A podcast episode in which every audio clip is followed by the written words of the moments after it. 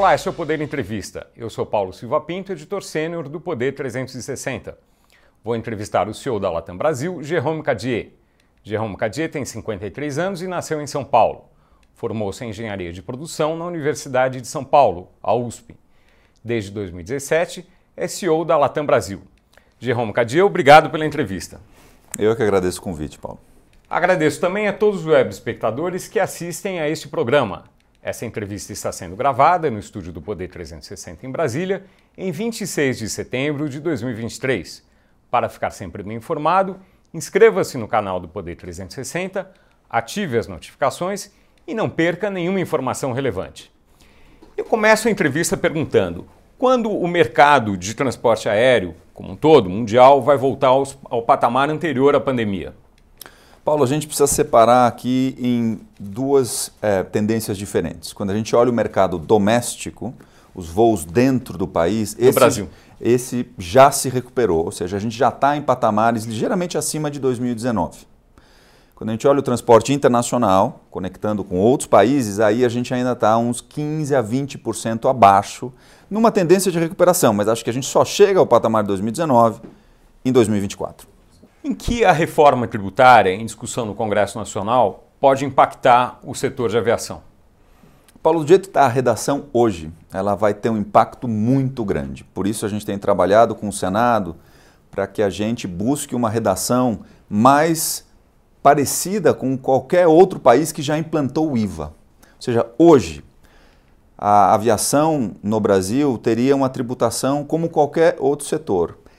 Isso equivale a um aumento de 280% na carga tributária do setor. Só para colocar em números, a gente está falando que o setor teria que arrecadar 11 bilhões a mais de reais todo ano. Em termos percentuais, isso seria quanto a mais do que Então, hoje, se você somar todos esses cinco impostos, é, como se fosse uma só carga, a gente está entre 7% e 9%. A gente iria para 27%.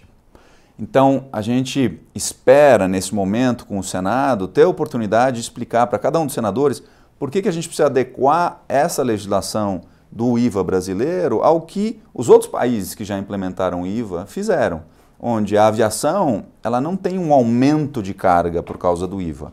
Ela tem uma manutenção de carga, que é exatamente a mesma coisa que a gente está planteando. Não estamos planteando aqui ter redução de carga tributária, mas a gente precisa evitar tributar ainda mais a aviação brasileira, o que faria com que não só aqui a gente teria que pagar mais para cada passagem, mas a gente ficaria absolutamente descompetitivo com a aviação mundial, porque é uma indústria mundial. A gente compete, principalmente a Latam, com todos os players internacionais que vão para o Brasil. Então, fazer com que a aviação brasileira não consiga competir com esses players é muito ruim para a quantidade de passageiros e empregos que o setor pode gerar. O Brasil tem mais dificuldades regulatórias, de modo mais amplo, do que em outros países para esse setor ou não? Eu acho que a gente analisa o Brasil como um todo e aí é difícil a gente ter uma verdade, mas o fato é que, de maneira geral, é mais complicado fazer negócio no Brasil, é mais inseguro fazer negócio no Brasil e por isso é mais caro. E por isso que a nossa agenda, Paulo, tem sido sempre buscar as simplificações buscar a estabilidade regulatória para que a gente possa ter um custo operacional mais baixo que gere mais passageiros. A gente às vezes é, sente que as pessoas olham para as companhias aéreas e falam assim: o objetivo de vocês é cobrar mais caro. O objetivo da companhia aérea é crescer. As, as companhias aéreas estão no Brasil porque buscam crescimento. Coisa que não acontece há 10 anos no Brasil. A gente está estável. Independente da pandemia, a gente está no mesmo nível de 2010 de passageiros a gente vem com um desejo de crescimento muito grande, que só vai acontecer com uma redução do custo, que vai ser traspassado por uma redução da passagem. É, em comparação com companhias aéreas de outros países, há, há, há limites em termos de uh, trabalhistas ou em outro, outras regras para uh, a competição ou não? Há muitas diferenças, eu vou citar algumas delas. Hum. É, primeiro, quando a gente fala do maior insumo é, utilizado para viajar? O combustível. O combustível brasileiro é o mais alto do mundo, o custo do combustível. Então, aqui, pelos impostos e pela precificação, a gente paga muito mais do que nos Estados Unidos. vou dar um exemplo: 40% do nosso custo aqui é o combustível. Nos Estados Unidos, é 22%. do custo de uma companhia aérea. Então, combustível é um deles, mas não é só. A gente tem que olhar outras é, características regulatórias. Aqui no Brasil, é, a gente tem mais limites para conseguir voar determinadas distâncias ou uma quantidade de horas do que em outros países. Isso faz com que a gente não seja tão eficiente. Eu dou um exemplo aqui. A gente tinha um voo para Tel Aviv que eu não podia voar com tripulação brasileira na época. Eu voava com uma tripulação da Latam do Chile. Né? Isso então também limita a quantidade de empregos que a gente gera aqui no Brasil. E finalmente eu citaria um último, que é a judicialização de maneira geral. Quando a gente olha a judicialização aqui no Brasil, é muito alta. A Latam Brasil tem 55% da operação da Latam como um todo aqui no Brasil. Mas aqui tem 99% das ações na justiça. Isso apesar da gente ser a companhia aérea mais pontual do mundo e a que menos cancela voos no mundo, aqui no Brasil. Então, não é porque a gente opera mal, pelo contrário, mas mesmo assim, o brasileiro tem um hábito de entrar na justiça contra as companhias aéreas pedindo dano moral, dano material. Isso acaba sendo um custo muito grande da operação aqui no Brasil. É, tem uma conta de qual é o impacto disso nas passagens aéreas, no custo das passagens? Não. Uma conta grosseira, Paulo. A gente, é, todo ano, é, pela quantidade de processos que a gente recebe, condenações na justiça, indenizações a serem pagas, entre 10 a 15 reais de cada passagem, já quase é separada para depois ter que pagar o custo lá na frente. E isso só acontece no Brasil, não é, não é uma natureza latino-americana, não, é só no Brasil. Se a gente compara as companhias americanas, é, tem companhias que têm 2% da operação aqui no Brasil, uma americana, e aqui no Brasil mais de 90% das ações que eles têm na justiça. Então é realmente uma característica muito brasileira, e isso impacta sim o preço das passagens. É, qual a perspectiva de o transporte aéreo ser mais usado pelos brasileiros no futuro próximo ou de médio prazo, daqui a 10 anos? Todas as companhias que estão no Brasil, elas estão porque elas apostam num crescimento. É, um número que a gente sempre cita muito aqui, antes da pandemia, a gente tinha, tinha em torno de 100 milhões de passageiros. Passageiros, ou seja, viagens é, não pessoas voando, porque pessoas voando são menos ainda, são 20 milhões no Brasil. Uhum. Mas 100 milhões de passagens para 200 milhões de habitantes, grosseiramente. Então é metade, 0,5 passageiros por habitante por ano. Não precisamos ir muito longe. Vamos no Chile, é mais de um, ou seja, o dobro. Nos Estados Unidos, 2,5, então cinco vezes mais. Na Europa tem alguns países com 3,5. Quer dizer, é como se uma pessoa cada pessoa do país viajasse pelo menos três vezes. Durante um ano. Sendo que algumas não viajam, então algumas viajam dez vezes, é isso. E isso é uma aposta muito grande aqui no Brasil, que esse 0,5 se transforme em 0,8, em 1, em 1,2, porque a gente tem potencial para isso e tem um país que precisa da aviação, porque as distâncias são todas muito grandes e não necessariamente a malha rodoviária ou ferroviária compensa. Então, a gente está aqui, todas as companhias, buscando crescer esse mercado mas tem sido difícil nos últimos 10 anos, e não só do ponto de vista macroeconômico, foram anos difíceis, mas também do ponto de vista regulatório específico do setor, a gente precisa encontrar um caminho para que se viaje muito mais aqui no Brasil do que se viaja hoje. É, uma dificuldade para viajar de avião no Brasil é que há poucos voos fora das capitais de estado. Uh, por que é assim? É natural que as capitais, pela demanda tanto de quem sai daquela capital para ir para outra cidade, quanto de outras cidades vindo para a capital, que as capitais elas concentrem muito da atividade. Principalmente quando você tem, por exemplo, em São Paulo, o tamanho da atividade econômica e também turística em São Paulo. Então, naturalmente, você tem algumas capitais que vão concentrar os voos. O que sim é um trabalho que a gente precisa fazer conjuntamente também é naquelas cidades menores que não tem necessariamente uma demanda, por exemplo, para um, um avião do tamanho que a Latam opera, porque o nosso menor avião tem 150 lugares. É, você tem algumas cidades para as quais 150 lugares é muito. Então você tem que buscar aeronaves menores e maneiras de operar com uma aviação menor, que mesmo assim, com um avião de 40, 70 lugares, possa servir aquela cidade, conectar ela com o centro e dali desse centro distribuir ela para qualquer cidade no Brasil. Então, você sempre vai ter uma concentração, mas sim você tem espaço para que haja mais concorrência hoje. É basicamente um só uma só companhia que opera cidades menores. A gente precisa ter concorrência como a gente tem na ponte aérea, no São Paulo, Brasília. Quer dizer, a gente precisa ter mais concorrência também na aviação regional. E, e, por que, que falta concorrência na aviação regional? É uma decisão das companhias ou é um problema regulatório? O que, que acontece?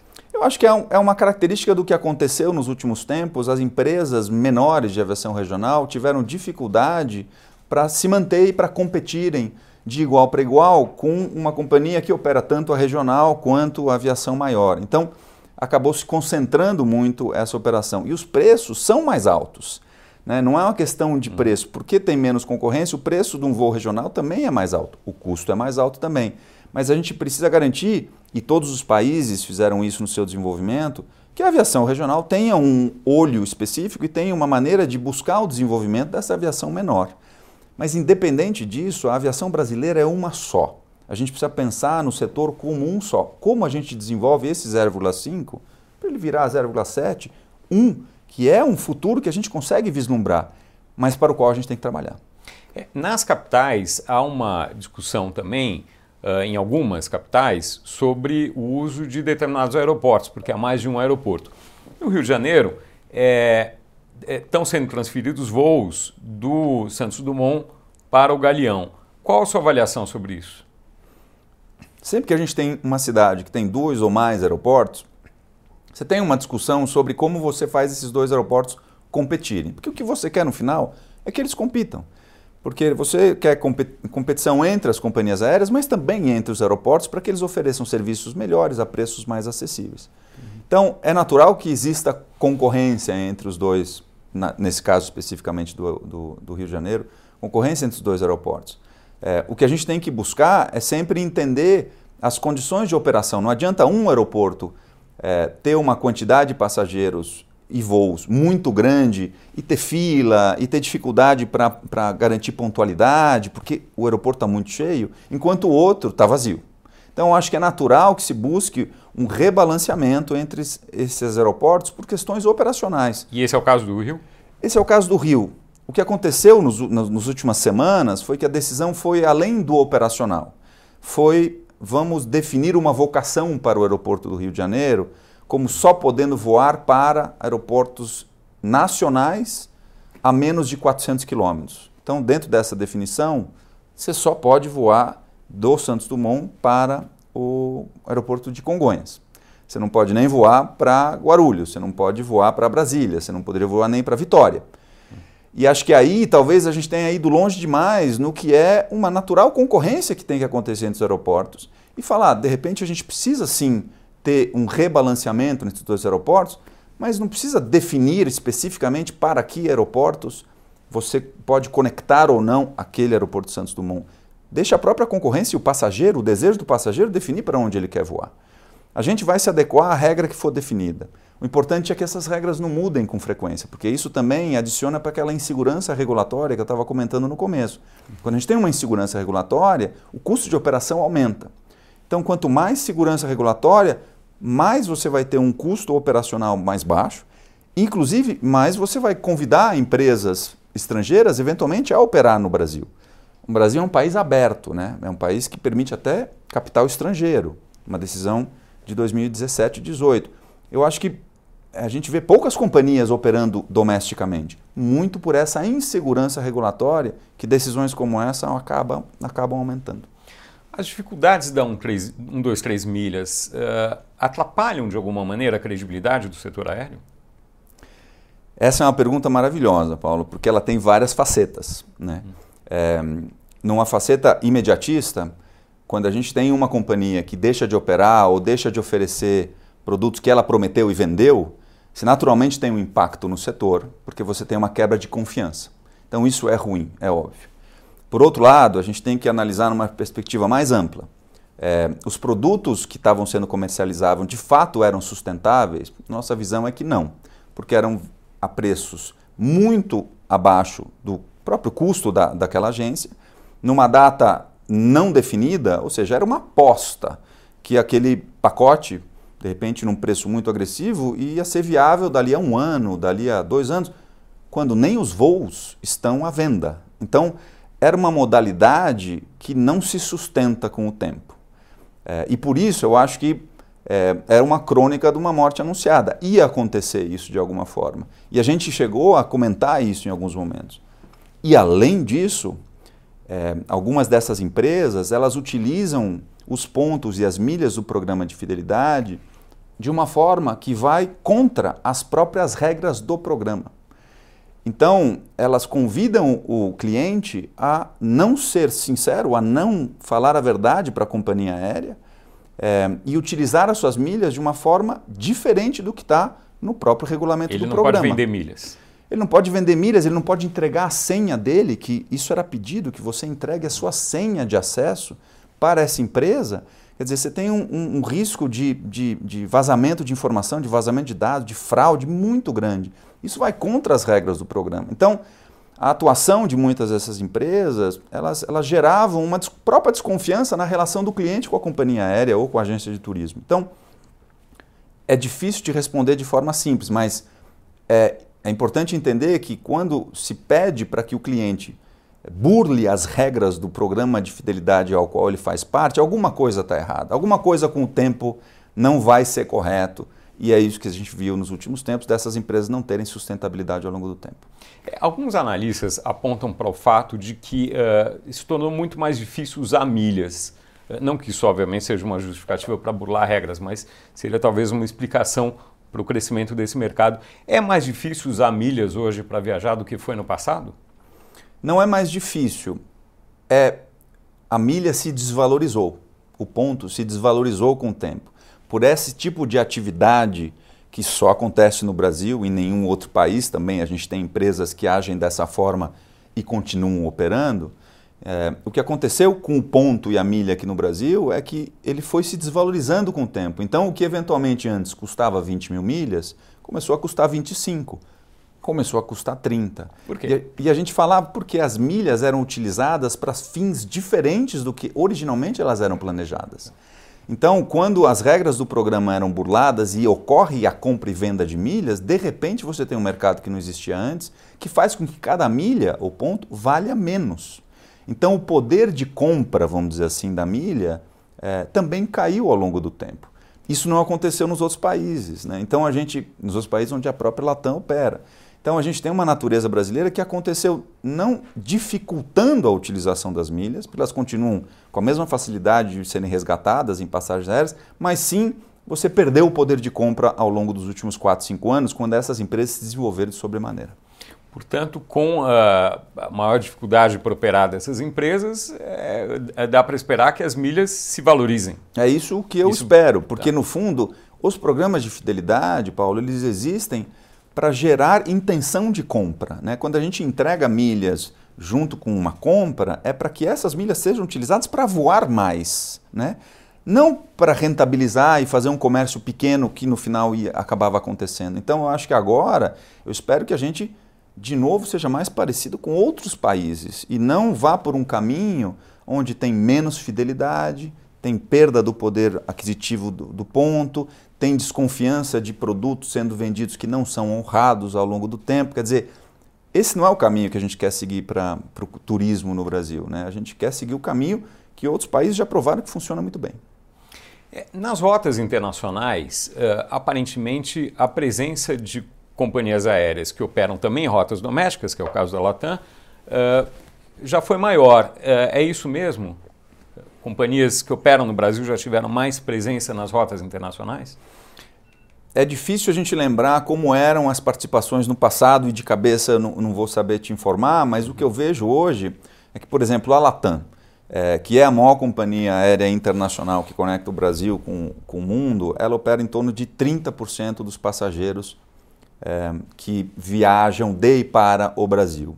É, somando as outras companhias, provavelmente você chega aí a 37%, 38%.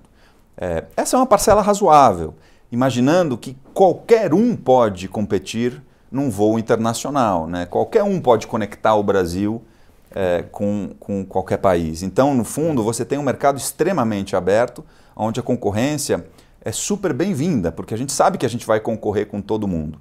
É, eu diria que hoje as companhias brasileiras elas estão no nível saudável de operação mas elas, olhando para frente, quando olham, por exemplo, para o impacto da reforma tributária, se preocupam se operar no Brasil não vai ser demasiadamente caro, o que vai fazer com que esse crescimento que a gente tanto espera, ele não aconteça, tanto nos voos domésticos, quanto nessa conexão internacional que você, que você perguntou.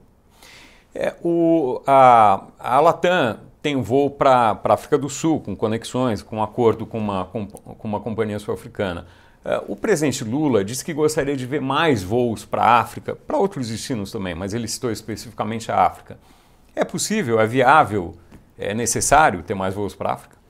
Eu acho que a análise econômica ela tem que ser feita constantemente, porque dependendo da atividade econômica de alguns países na África ou da atividade de turismo, uhum. o que hoje talvez não seja um voo rentável, em algum momento passa a ser rentável. Então, a gente constantemente reanalisa decisões de conectar duas cidades ou não.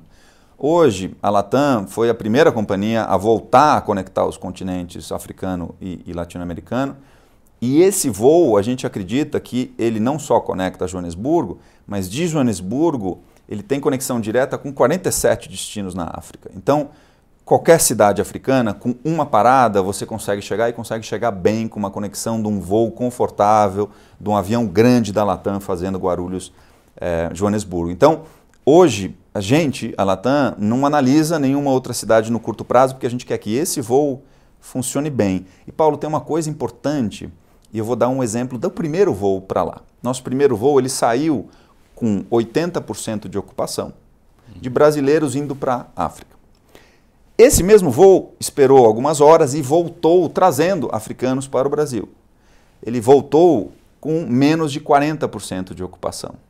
E esse é um sinal nosso. É óbvio que os que estão indo vão voltar em algum momento. Então o voo em algum momento vai estar tá cheio nos dois sentidos.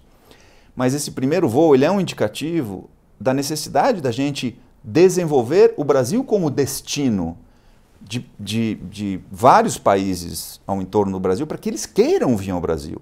A gente está há mais de 10 anos com o número de 6 milhões de turistas que vêm para o Brasil todos os anos estagnado. E aqui vem um tremendo papel da Embratur e o Freixo e agora o novo ministro do Turismo na liderança da Embratur vão conseguir, a nosso ver, dar um, um, um, uma atenção que a Embratur nos últimos 10 anos não teve. Ela tem que promover o Brasil como destino para o francês, para o italiano, para o africano, de qualquer um dos países da África, para o americano. A gente tem que trazer mais turista para cá. E não é só pelo voo, é o que ele vai consumir, é o hotel que ele vai ficar, é a alimentação. Então, é, a gente tem que ter um olhar mais amplo e, e, garantir que esse voo na volta também vai estar cheio. É, como é, é esses 6 milhões em comparação com o que outros países recebem, quanto, quanto é? Número grosseiro, Paris não é nem um país, só uma cidade recebe mais de 60 milhões por ano. Então, uma cidade é 10 vezes maior do que todo o turismo para o Brasil. E a gente olha outros países, como é o Peru, como o Peru trabalhou bem a marca do país, é, como a gente estava falando há pouco, como a Colômbia trabalhou também o café. E, ou seja, a gente, a gente tem ativos aqui no Brasil melhores do que esses países. Mas precisa de um trabalho mais constante, precisa de um trabalho de mais longo prazo, que não pode ser abandonado quando muda o governo. Tem que perdurar. A gente pode transformar o Brasil numa potência do turismo e numa potência ambiental. Essas duas vertentes, essas duas avenidas, elas são de muito longo prazo e estão super bem posicionadas para o futuro desse país. É óbvio que a gente tem que ter uma indústria competitiva, é óbvio que a gente tem que pensar na reforma tributária, no, no seu impacto na indústria. Tem que, mas a gente tem que pensar no turismo. Né? Isso é fundamental para a gente ter um país do tamanho que a gente quer. Quais as dificuldades para atrair turistas para o Brasil? É, já se falou da segurança, de criminalidade, enfim. É isso ou são outros problemas? Eu acho que o primeiro é sempre essa dificuldade de você ter informação sobre o país. Para onde eu vou? Quais as praias? Quais as cidades a visitar? Uhum. Né? As pessoas não conhecem Foz do Iguaçu, não sabem que existe Foz do Iguaçu. E muita gente fica boca aberta com Niagara Falls, é porque você nunca foi para Foz do Iguaçu. Uhum. Você vai ficar boca aberta com Foz. Então, a gente precisa trazer mais informação sobre os destinos. É, praias absolutamente maravilhosas aqui, que não são conhecidas. Esse é o primeiro. O segundo entrave é essa preocupação com segurança. E eu acho que aí também precisa de um trabalho sustentado de comunicação e marketing do país para que a gente pare de associar o Brasil com violência, porque sim, existe violência, é verdade, mas ela não é maior do que outros países. Mas na África do Sul certamente não é pequena. É, é, o que que, é, do ponto de vista de vistos, por exemplo, algo a, a melhorar em relação a isso para atrair mais turistas? A gente teve uma decisão no governo passado de facilitar a emissão de alguns vistos de turistas que vêm para o Brasil. E até tirar, eliminar a necessidade. Exatamente. Isso ajuda? Óbvio que ajuda. Eu acho que a gente sentiu que existiu mais facilidade, por exemplo, um turista americano vir para o Brasil a partir do momento em que as restrições e a burocracia do visto deixaram de existir. É, por outro lado, eu também entendo a postura de reciprocidade. Então a gente agora voltou a exigir, assim como eles exigem de brasileiros, é, o, um visto de, né, mais formalmente. Isso sim reduz um pouco a velocidade ou a pró o próprio desejo de ir para o Brasil, porque ficou mais complicado. É, essa é uma alavanca, mas eu acho que quando a gente vê o papel da Embratur, a gente, a gente tem que considerar essa alavanca como mais uma das que potencialmente podem ser discutidas. Eu acho que mesmo com o visto do jeito que ele está hoje, a gente tem um papel maravilhoso para a Embratur que a gente só precisa investir e ter consistência. E os turistas vão vir. E o turista que vem, ele fala com outros cinco sobre a, a visita ao Brasil. E a gente tem uma capacidade não só do ponto de vista de ativo, como praia, como, como destinos como, como Foz, como a floresta amazônica, mas a gente tem uma coisa que poucos países têm, Paulo. A gente recebe bem. O brasileiro sabe servir e servir no sentido mais nobre da palavra. E esse é um ativo maravilhoso. As pessoas voltam encantadas com o povo brasileiro. E a gente tem que usar isso mais. Quais as perspectivas de aviação usar combustível renovável no futuro, em algum momento? Esse é um tema gigante para a indústria. Hoje, em torno de 2 a 3% das emissões de gases com efeito estufa no mundo vem da aviação o futuro é um combustível renovável, é um combustível que não seja é, oriundo do petróleo. Né? E, e a gente tem que buscar a adoção desse combustível é, cada vez mais, mas ao mesmo tempo cuidar para que ele não seja proibitivamente caro, porque hoje ele custa três vezes mais. Então, se você me falar, Jerome, a partir de amanhã você precisa só usar combustível renovável, eu teria um problema, porque não tem a disponibilidade e eu tive um segundo problema, que o meu custo de combustível, que aqui no Brasil já é o mais caro do mundo, ia ser três vezes mais caro. Então a adoção ela precisa ser gradual. Ela precisa pensar em como é que eu chego lá em 2030, 2040 com combustível disponível a preços acessíveis. Porque talvez aqui no Brasil a gente não tenha a mesma disposição a pagar do que o europeu, que tem alternativas de trem ou de estradas. E se ficar muito cara a passagem, ele, ele não vai voar. Aqui não. Aqui, se eu não tiver passagem, muitas vezes você não tem alternativa para você uhum. se locomover. Então, a gente tem que pensar na dimensão custo também. Mas o futuro é esse. Como chegar nele? A gente vai precisar também entender durante um tempo como compensar as emissões. Porque a gente já está fazendo um monte de coisa para ser mais eficiente, mas a gente ainda emite esses gases. Então precisa entender como que a gente, nesse futuro ambiental que eu estava falando do Brasil, como é que a gente se desenvolve como potência ambiental, como é que eu utilizo os mecanismos de compensação das emissões para preservar as florestas ou os ecossistemas que a gente tem aqui no Brasil, além da floresta amazônica, com o dinheiro da compensação? Então, tem várias coisas na mesa que eu acho que faz esse tema ser um, um tema espetacular para frente. É, em termos tecnológicos de, de, segurança de uso do combustível, é, isso está resolvido já? Isso está em vias de, de se resolver. Não deve ser um problema. É, a gente tem que entender, obviamente, o funcionamento dos motores que são muito sensíveis e dependendo do tipo é, de especificação desse combustível alternativo, você vai ter consequências não só no consumo, mas também na durabilidade dos motores. Né? Eu acho que isso talvez não seja o grande tema a resolver. O grande tema a resolver é disponibilidade a um custo acessível. E aí, de novo, entra o Brasil como potencial provedor disso. O Brasil pode ser um grande produtor desse SAF, que a gente chama, né? Sustainable Aviation Fuel. Não só consumir isso, mas sim produzir e fornecer para os outros países muito mais do que, por exemplo, a Europa tem capacidade de, de, de produzir. Então, isso vai mexer com a indústria agro no Brasil. Então, você tem vários setores, além de Minas Energia, mais é, agropecuária e, e nós, né, transporte, tanto rodoviário quanto, quanto aéreo, que estão olhando para esse, esse tema do combustível sustentável e vendo assim, vamos trabalhar nisso de forma consciente, porque isso, além de um problema, pode ser uma grande solução para o Brasil. Esse combustível ele tem como base óleo vegetal, é isso? Mais de 50 origens diferentes. Ele pode ter desde óleo de, óleo de cozinha, a óleo vegetal, a reaproveitamento. Quer dizer, você tem várias origens, e inclusive nenhuma que, que foi claramente definida. Essa vai ser a que a gente vai utilizar. Então, é, a gente está numa indústria que vai se desenvolver muito, mas ela está num, num, num, momento de, de nascimento. Certo. Uh, bom, a sustentabilidade uh, não envolve só combustível. As companhias aéreas usam muito material descartável, principalmente no, no serviço de bordo e em outras coisas também. Uh, isso é algo que pode mudar? Isso é algo que está mudando, Paulo. A gente vai pegar o exemplo agora da Latam. Há dois anos atrás, a gente, quando começou essa jornada para a sustentabilidade, a gente olhou as emissões, mas também olhou o uso de plástico, o que a gente chama de economia circular. Como é que a gente reaproveita tudo que a gente utiliza?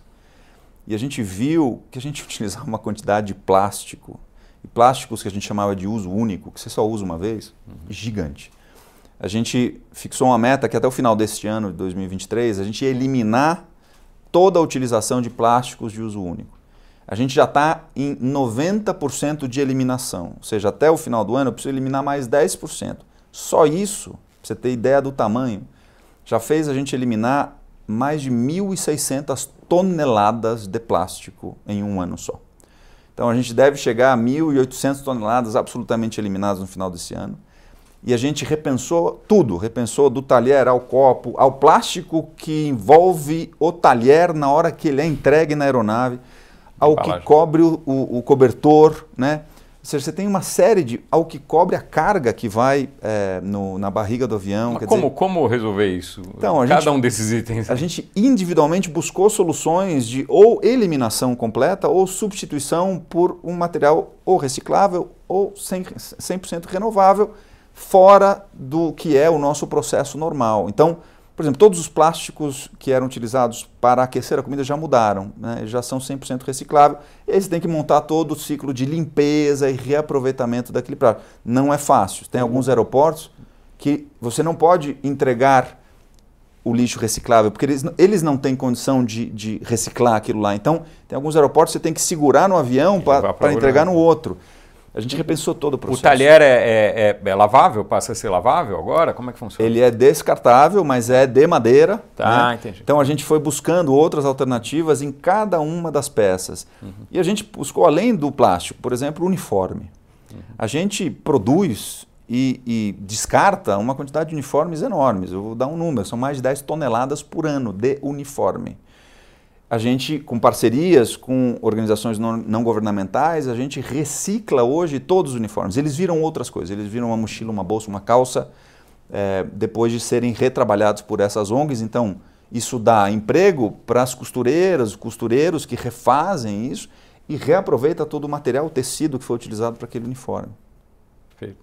Tem alguma coisa que a gente, já finalizando aqui, tem alguma coisa que a gente deixou de discutir aqui que seria importante mencionar?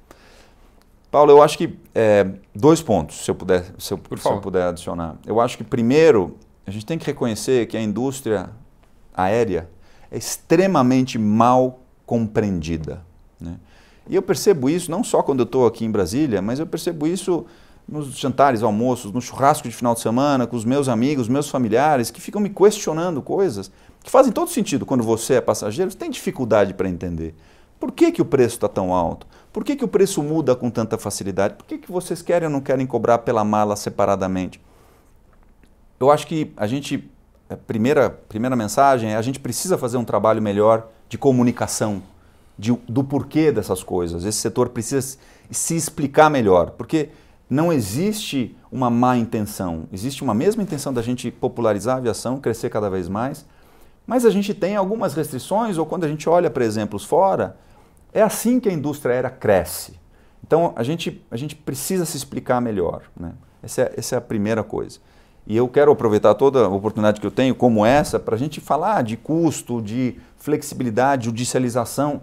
Porque se a gente não baixar o custo, e essa é a segunda mensagem, sem baixar o custo de operar no Brasil, é, a gente não vai conseguir fazer com que a passagem seja mais barata e mais gente viaje no Brasil.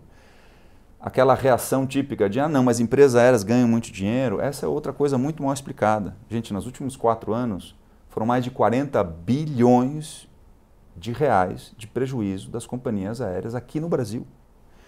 Então, achar que é, a passagem está muito cara porque eles estão ganhando muito dinheiro é uma noção equivocada do que acontece. O custo de operação aqui no Brasil é muito alto. Se a gente não endereçar esse custo, infelizmente o preço não vai cair e a gente não vai conseguir transportar mais passageiros. E transportar mais passageiros e crescer é o que a gente quer. É só uma, uma uh, explicação. É, é, esse prejuízo que foi revertido já nos últimos balanços, ele se deveu à pandemia ou houve outras razões?